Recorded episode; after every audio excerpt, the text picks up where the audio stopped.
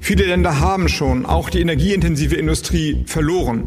Andere Länder haben sich politisch entschieden, die industrielle Produktion, also Blue-Color-Jobs, nicht mehr haben zu wollen und sind zu Dienstleistungs- oder Finanzleistungsvolkswirtschaften geworden. Nicht so Deutschland. Wir haben diese Stärke, auch weil die Unternehmen sich immer wieder neu erfunden haben und Neues an den Markt gebracht haben.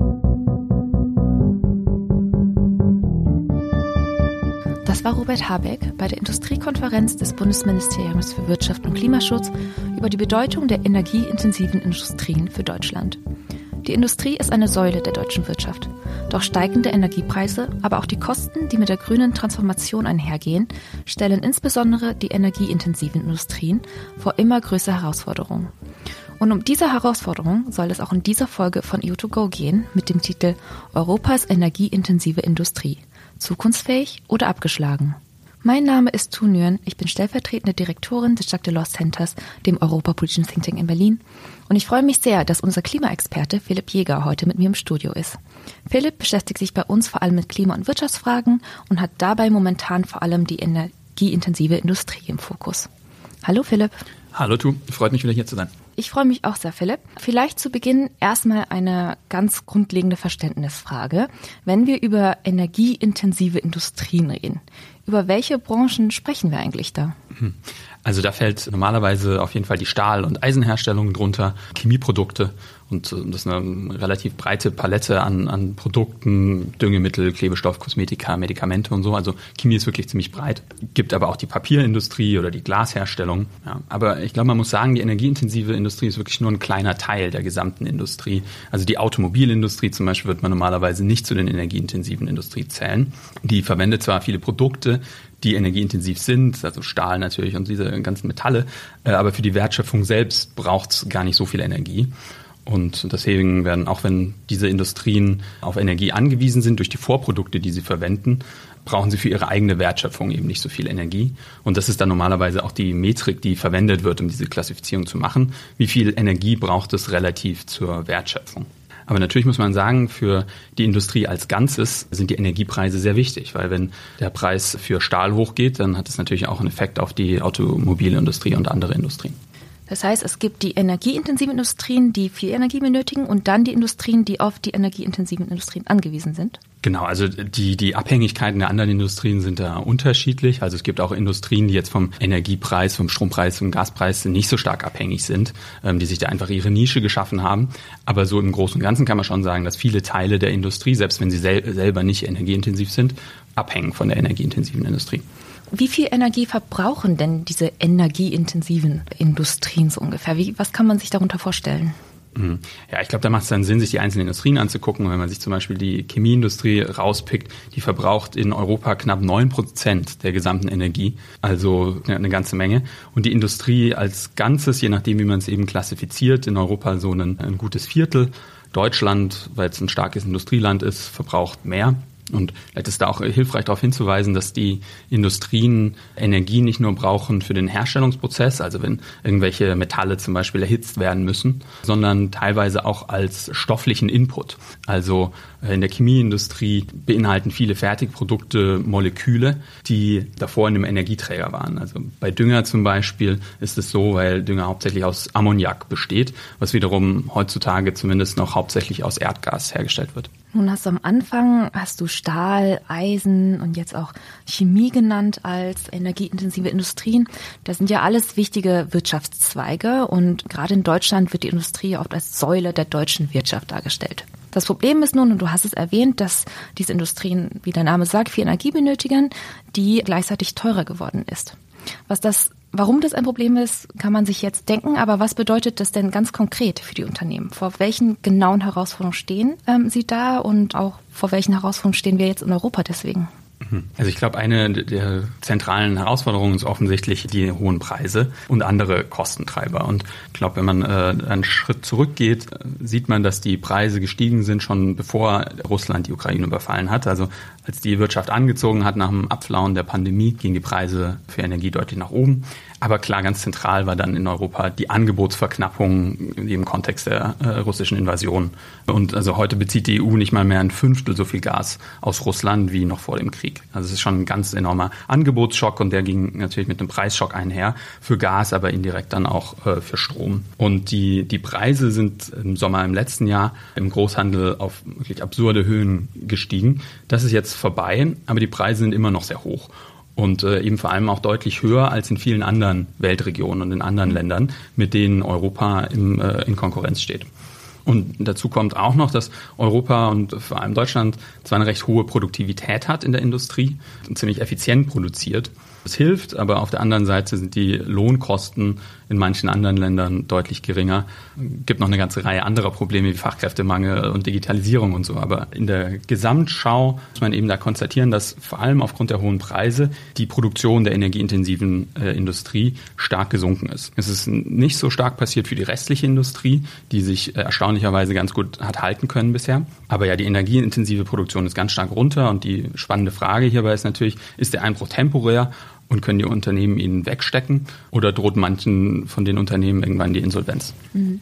Das, was du gerade beschrieben hast, sind ja die traditionellen Kostentreiber. In der Debatte geht es jetzt aber auch viel um die grüne Transformation, die bevorsteht und die Kosten, die damit verbunden auf die Industrie in Europa zukommen. Kommt das dann nochmal oben drauf und macht das Ganze schwieriger oder wie muss man das verstehen? Genau, die grüne Transformation ist eine weitere große Herausforderung für Industrien. Und da spielt zukünftig vor allem auch der Carbon Price, also der, der CO2-Preis und das Emission Trading System eine große Rolle. Bisher gab es da kostenlose Zuteilungen von Zertifikaten äh, und die Strompreiskompensation. Deswegen war die Belastung bisher noch gar nicht so hoch.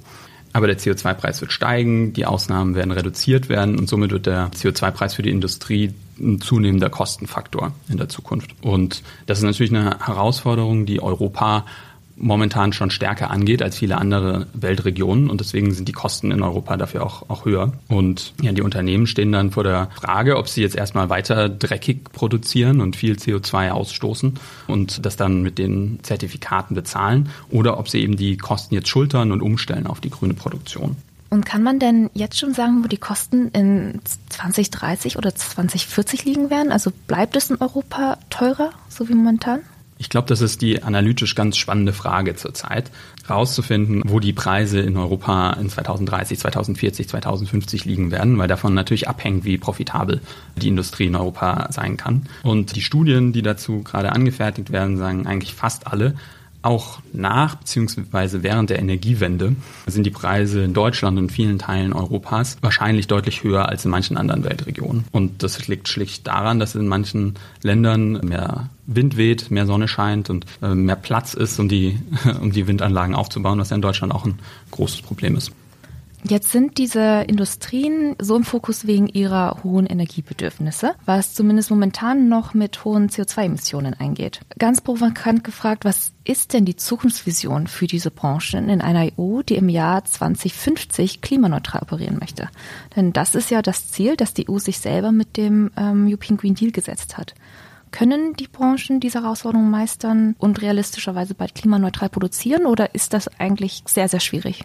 Ich denke, für die meisten Industrien gibt es auf jeden Fall Möglichkeiten, CO2-neutral zu produzieren. Und es gibt auch schon funktionierende Pilotprojekte und manche von denen sind jetzt auch schon relativ groß skaliert.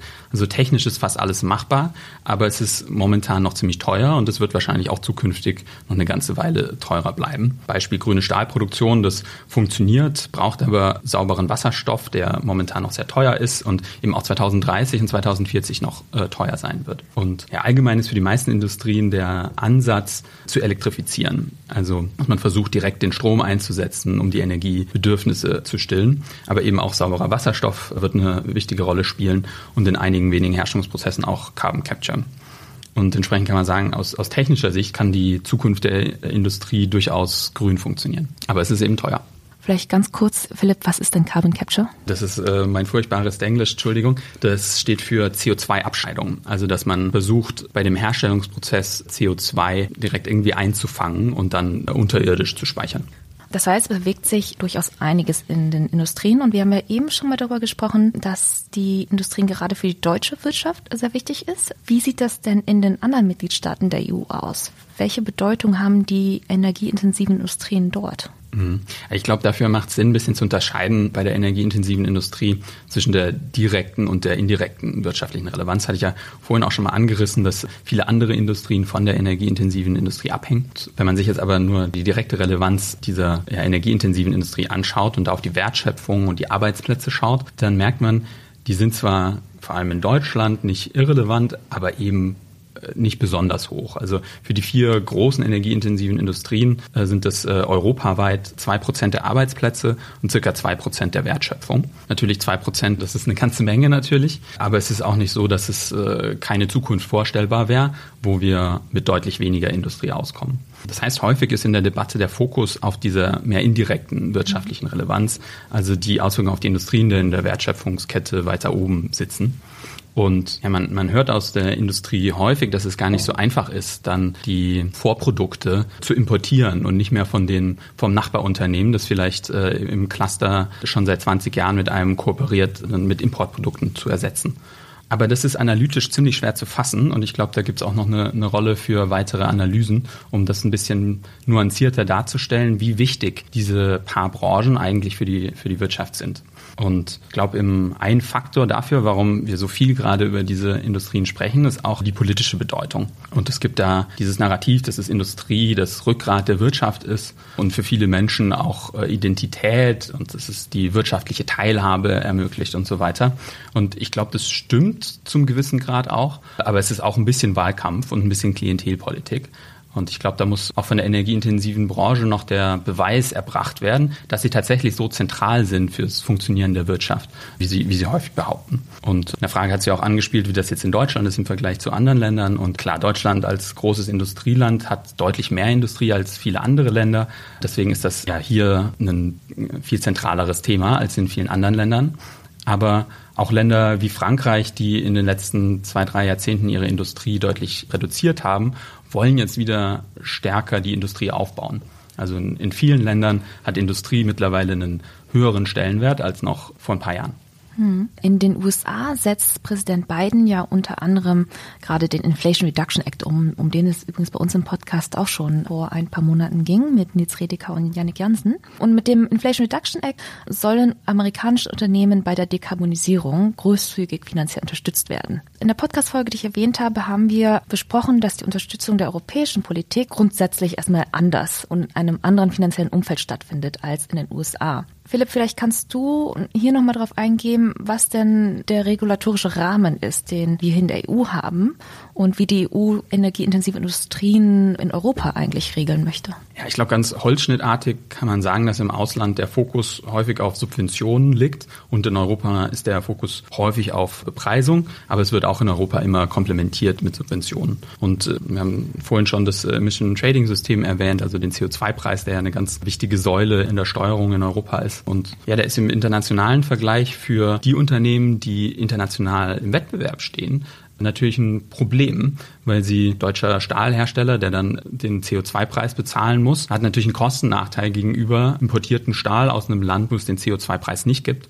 Und um das ein bisschen abzufedern, wird ab 2026 dann der Grenzausgleich eingeführt, der CBAM, also Carbon Border Adjustment Mechanism. Und der löst zumindest das Importproblem, noch nicht so sehr das Exportproblem, aber das ist auch eine, eine wichtige Stellschraube. Aber wie gesagt, ich glaube, gerade auch in der, in der Diskussion mit dem IRA ist manchmal der Eindruck entstanden, dass äh, in den USA ganz viele Subventionen auf dem Tisch liegen und in Europa gar nicht. Ich glaube, gerade bei der energieintensiven Industrie gibt es eine ganze Menge in Europa und gerade auch in Deutschland. Also wenn man sich anschaut, wie die grüne Transformation der Stahlindustrie subventioniert wird, dann sind das schon große Volumina, die da eingesetzt werden. Mhm. Und auf europäischer Ebene wird momentan ja auch die Reform des europäischen Strommarkts verhandelt. Was sind die Ziele dieser Reform und wie beeinflusst das die energieintensiven Industrien?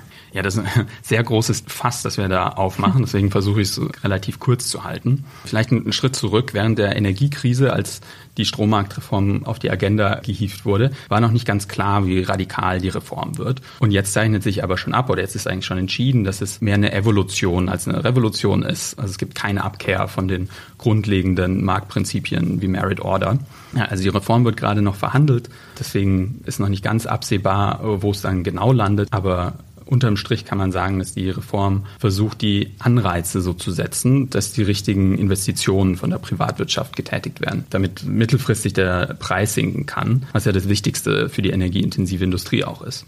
Und um den Preis zu senken, gibt es verschiedene Hebel, die auch alle durch die Strommarktreform zumindest indirekt gezogen werden, nämlich dass die Erneuerbaren schnell und stärker ausgebaut werden, also Solar und Wind, die ja auch im Vergleich zu Nuklear deutlich billiger sind. Es ist wichtig, dass die Netze ausgebaut werden, auch grenzüberschreitend. Und ein weiteres wichtiges Thema, das ich vielleicht hier nennen sollte, ist der Ausbau der Flexibilität, also dass man Energie dann verbraucht, wenn sie generiert wird, also wenn Wind weht oder die Sonne scheint und auch, dass viel größere Speicherkapazitäten gebaut werden. Und ich glaube, mit diesen Maßnahmen, die jetzt auf EU-Ebene auf den Weg gebracht werden, und das passiert ja schon seit Jahren eigentlich, bin ich ganz zuversichtlich, dass mittelfristig der Strompreis sinken kann. Aber es dauert eben seine Zeit und das ist unter Umständen Zeit, die die energieintensive Industrie nicht hat. Das heißt, die Marktpreise in Europa sollen mittelfristig gesenkt werden. Wie sieht das denn in der Zwischenzeit in den Mitgliedstaaten aus? Und da möchte ich jetzt vor allem auf Deutschland und Frankreich schauen, als die beiden großen Mitgliedsländer, aber natürlich auch ähm, auf Deutschland als ein sehr wichtiges Industrieland in der EU und auf Frankreich als ein Land, das eine große Reindustrialisierung anstrebt. Welche Vorschläge liegen hier auf dem Tisch? Und wenn wir mal auf Deutschland schauen, ähm, Robert Habeck hat ja schon öfter einen Industriestrompreis gefordert, der ähm, jetzt aber nicht kommt. Wie sieht denn das Paket aus, das die Bundesregierung stattdessen geschnürt hat? Genau, wir hatten ja jetzt monatelang eine hitzige Debatte über den Industriestrompreis und der kommt jetzt in der ursprünglich vorgeschlagenen Form auf jeden Fall nicht und stattdessen wurde letzte Woche ein äh, Maßnahmenpaket verabschiedet oder auf, auf den Weg gebracht, das nicht die energieintensive Industrie nur adressiert, sondern eigentlich der breiteren Industrie hilft, also produzierenden Gewerbe allgemein. Und äh, da muss man auch festhalten, dass es eben erstmal um Strom geht und nicht um andere Energien wie Gas. Und dieses Paket hat drei Komponenten, unter anderem, dass die Stromsteuer für Unternehmen gesenkt wird, und zwar auf das europäische Minimum. Allerdings äh, die energieintensive Industrie selbst war von dieser Steuer zum großen Teil schon ausgenommen. Das heißt, das ist auch hier eher eine Entlastung, die der, der restlichen Industrie hilft. Zweitens wird die sogenannte Strompreiskompensation verlängert und leicht ausgeweitet. Und das bedeutet, dass ca. 350 Unternehmen, die stark im internationalen Wettbewerb stehen, de facto den CO2-Preis weiterhin nicht zahlen müssen. Also das ist auch eine Entlastung, die für die energieintensive Industrie schon bestand und jetzt aber fortgeführt wird. Und drittens wurde schon vor einer Weile beschlossen, dass die sogenannten Netzentgelte stabilisiert werden. Auch das eine preisliche Entlastung, aber auch eine, die die stromintensive Industrie äh, schon, schon großteils hatte. Also wenig neue Impulse für die wirklich stromintensive Industrie, sondern Unterstützung, die es schon gab, wird fortgeführt. Und neu ist, wie gesagt, jetzt, dass auch die Industrie in der Breite, also auch die Industrie, die nicht so energieintensiv ist, unterstützt wird. Und ein großer Kritikpunkt an dem Industriestrompreis waren ja die hohen Kosten. Und die sind jetzt mit dem Paket auch ziemlich hoch. Also es wird geschätzt, dass es so ungefähr 28 Milliarden bis 2028 kostet. Wie sieht die Debatte in Frankreich aus? Was wird dort diskutiert? In Frankreich ist die Situation ziemlich kompliziert. Da können wir jetzt, glaube ich, zeitbedingt nicht so ganz in die Tiefe gehen. Aber zusammengefasst, Frankreich konnte bisher über den sogenannten RNH-Mechanismus die Preise senken. Aber dieser Mechanismus läuft aus und darf auch wegen des europäischen Beihilferechts nicht einfach verlängert werden. Und das heißt, dass Frankreich, jetzt ähnlich wie Deutschland, auch nach einer Möglichkeit gesucht hat oder sucht, um die Preise zu senken. Und eine kontroverse Option, die in den letzten Monaten viel diskutiert wurde, sind die sogenannten Contracts for Difference und deren mögliche Anwendung auf Atomkraftwerke. Und Frankreich hat da jetzt im Rahmen der Strommarktreform ein paar Zugeständnisse bekommen, aber eben nur ein paar und wird über diesen Kanal die Preise wahrscheinlich ein bisschen senken können, aber eben nicht so stark, wie Frankreich das eigentlich möchte. Also RNH läuft aus, die Contracts for Difference bringen wahrscheinlich auch nicht die große Preissenkung. Und deswegen hat Frankreich vor einigen Tagen ebenfalls ein Paket äh, bekannt gegeben, äh, um die Preise zu senken. Und mit diesem neuen Mechanismus wird ein Teil der Profite, die EDF macht, ähm, umverteilt, um damit die Preise zu senken. Und EDF ist das Unternehmen, dem die französischen Atomkraftwerke gehören. Und genauer gesagt, wenn der Strompreis eine bestimmte Höhe überschreitet, dann muss äh, dieses äh, Unternehmen, dem die Atomkraftwerke gehören, an den Staat Teil der Profite abführen. Und diese Gelder werden dann genutzt, um für die Konsumenten die Preise zu senken. Und ja, ich glaube, deswegen kann man unterm Strich sagen, dass Deutschland und Frankreich diesen Paketen auf unterschiedliche Wegen Industriepolitik betreiben, aber sie haben einen ähnlichen Effekt. Es werden nämlich Steuergelder eingesetzt, beziehungsweise Steuererleichterungen, um die Preise zu senken. Philipp, auch hier nochmal ganz kurz die Nachfrage. Was ist denn ANH? Ich bin mir auch nicht ganz sicher, ob ich es richtig äh, ausspreche, um ehrlich zu sein, aber das ist ein Mechanismus, über den französischer Atomstrom billig verkauft wurde. Also äh, die Atomkraftwerke gehören alle dem französischen Staatsunternehmen EDF und ja, das ist angehalten, bestimmte Volumina an Nuklearstrom unter dem Marktpreis von Strom äh, zu verkaufen und das senkt bisher in Frankreich die Preise für Strom generell. Das heißt, sowohl in Deutschland als auch in Frankreich werden auf verschiedenen Wegen die Strompreise gesenkt? Was hat das denn für Auswirkungen in der EU und auch auf andere Mitgliedstaaten, die ähm, vielleicht nicht über die gleichen Kapazitäten verfügen, in den Strompreismarkt einzugreifen? Ja, da gibt es natürlich wie häufig bei Subventionen eine gewisse Gefahr für einen Binnenmarkt, weil Deutschland und Frankreich als reiche Länder oder im Fall von Frankreich als Länder, die zumindest äh, bereit sind, viel Geld in die Hand zu nehmen, da können Verzerrungen entstehen, wenn die ärmeren Länder nicht zum gleichen Grad subventionieren können. Wie immer, wenn es Subventionen gibt, gibt es eine gewisse Gefahr für einen europäischen Binnenmarkt, wenn reiche Länder ja ihre Industrien stützen oder die Preise in dem Fall runterbringen und die ärmeren Länder in Europa das nicht können. Aber ich glaube, man muss da auch mitdenken, dass es positive Externalitäten oder Spillover-Effekte gibt. Denn der polnischen Wirtschaft hilft es natürlich auch, wenn die deutsche Industrie floriert, denn da gibt es enge Verflechtungen. Also es ist nicht nur so, dass es auf jeden Fall schlecht ist für die, für die anderen europäischen Mitgliedstaaten, aber in Summe ist es, glaube ich, relativ schwer zu sagen, ob diese positiven Effekte der nationalen Subvention die negativen Effekte überwiegen. Aber auf politischer Ebene kann man auf jeden Fall festhalten, dass die anderen Mitgliedsländer registrieren, dass Deutschland und Frankreich da wieder vorpreschen, viel Geld in die Hand nehmen und dass sie diese Option nicht haben. Und das ist bei der energieintensiven Industrie ein Problem, aber auch, dass Deutschland jetzt Siemens Energy unterstützt oder Intel. Also das ist ein Problem mit vielen Ausgestaltungen. Und zusammenfassend muss man sagen, dass es natürlich viel besser wäre, wenn es europaweite Maßnahmen gäbe. Äh, dann würden zum einen diese Verzerrungen zugunsten der reicheren Länder reduziert werden und es gäbe auch nicht diesen komplizierten Flickenteppich an verschiedenen Maßnahmen, der den Binnenmarkt äh, durcheinander bringt. Das heißt, es wäre eigentlich besser, wenn es europaweite Maßnahmen gäbe, anstatt zerflickerte ähm, nationale Maßnahmen. Welche Handlungsoptionen gibt es denn nun für die EU und welche Maßnahmen sollte die EU ergreifen für die Zukunft? Ich glaube, es ist wichtig, dass man in Europa jetzt strategisch und langfristig denkend an die Sache rangeht. Und eine zentrale Überlegung dabei ist, welche Industrien sind denn in Europa langfristig profitabel? Haben wir ja vorhin schon kurz angerissen. Und wir gehen ja davon aus, dass der Strom- und der Energiepreis generell in Europa sinkt, also strukturell sinkt und 2030 ein bestimmtes Niveau erreicht und 2040 hoffentlich nochmal drunter liegt. Und ich glaube, da muss man sich dann überlegen, wer denn mit diesem antizipierten Preislevel die Produktion von beispielsweise Aluminium oder von bestimmten Chemikalien in Deutschland überhaupt noch wettbewerbsfähig oder nur noch in Spanien oder vielleicht gar nicht mehr in Europa, sondern in Ländern wie Namibia oder in Australien. Denn wie gesagt, die Kosten für Strom werden ziemlich sicher auch langfristig in vielen anderen Ländern billiger sein als in, als in Europa. Und deswegen gibt es halt diesen kurzfristigen ökonomischen Druck, bedingt durch die Energiekrise, aber es gibt auch diesen langfristigen Druck zur Verlagerung der Industrie in Regionen, wo Energie billiger ist. Und ich glaube, daraus ergibt sich dann die Frage, wie groß ist dieser Druck und wie geht man mit ihm um?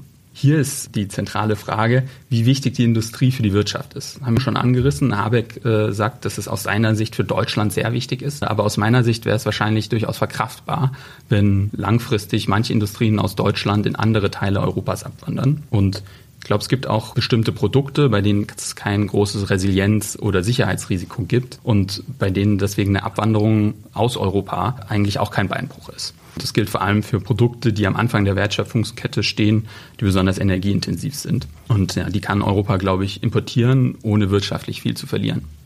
Und was bedeutet das ganz konkret? Also auch nochmal zum Ende hin als letzte Frage, was muss jetzt auf europäischer Ebene passieren?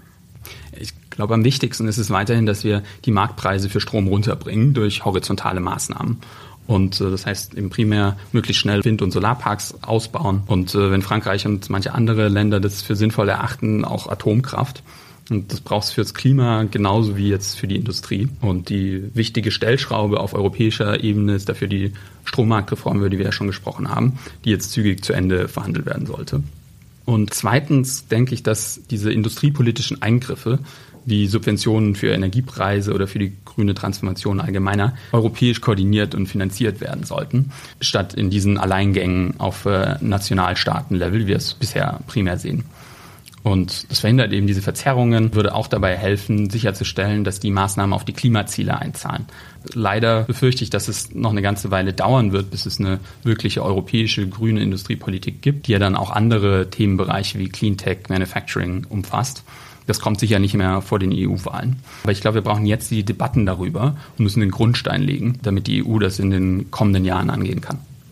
Vielen Dank, Philipp, für diese Runde um energieintensive Industrien in unserem Podcast heute.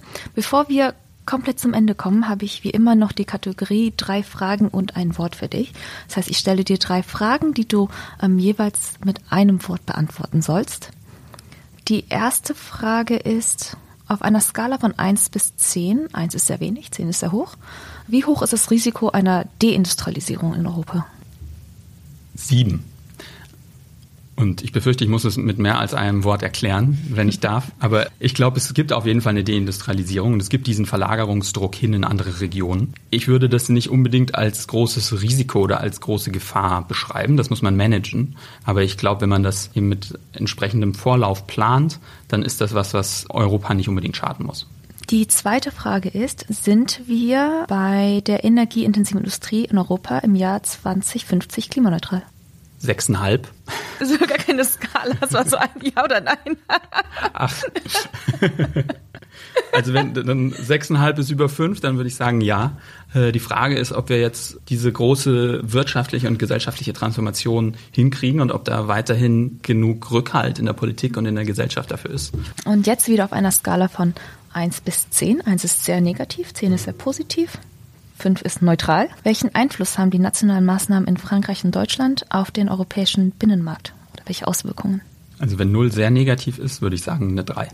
Super, vielen Dank, Philipp, dass du heute bei mir warst, um über die energieintensiven Industrien zu sprechen.